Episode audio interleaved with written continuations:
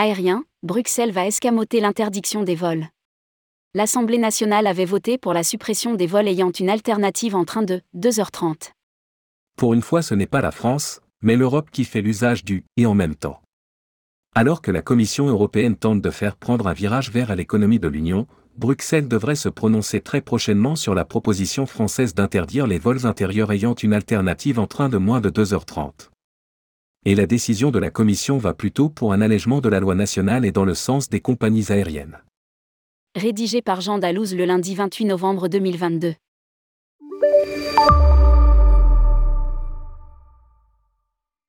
L'Europe est parfois schizophrénique. Pendant que la Commission proposera un durcissement des normes concernant les automobiles, afin de réduire leur pollution, elle va aussi se prononcer très prochainement pour une version plutôt allégée de la loi d'interdiction de vols intérieurs en France.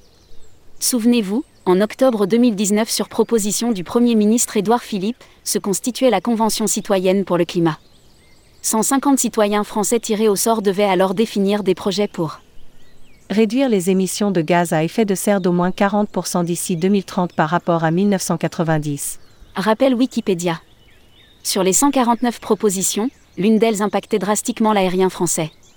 Elle stipulait qu'il fallait organiser progressivement la fin du trafic aérien sur les vols intérieurs d'ici 2025, uniquement sur les lignes où il existe une alternative bas carbone satisfaisante en prix et en temps, sur un trajet de moins de 4 heures. Annonce le site de l'événement.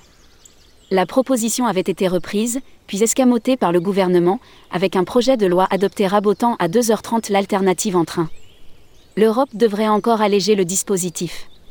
La plainte de l'Union des aéroports français, UAF, et du SCARA devrait très prochainement connaître son verdict pour un texte sérieusement amendé, croit savoir les échos. Vols intérieurs, une loi seulement pour trois ans. Le projet de loi qui devait entrer en vigueur en mars 2022, puis suspendu en décembre 202, par la Commission européenne va pouvoir être bientôt appliqué en France. Après une année de tractation entre l'instance européenne et le gouvernement français, le texte en ressortira sérieusement amendé, commente le journal. Tout d'abord, l'interdiction ne pourra être que temporaire, contrairement au projet de loi initial. Pour se conformer aux règles européennes, la limitation ou interdiction des droits de trafic, même face à de graves problèmes environnementaux, ne peut pas excéder trois ans. À lire, l'Assemblée nationale a voté pour la suppression des vols intérieurs, mais quelles sont les lignes concernées? Ainsi, en 2026, les compagnies pourront de nouveau programmer des vols intérieurs ayant une alternative en train de moins de 2h30.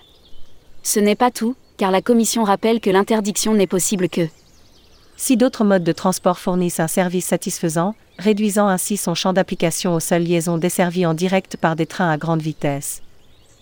Pour finir, le texte ne pourra pas concerner les vols de correspondance avec des liaisons vol long courrier. Finalement, quel sera l'intérêt d'une telle loi?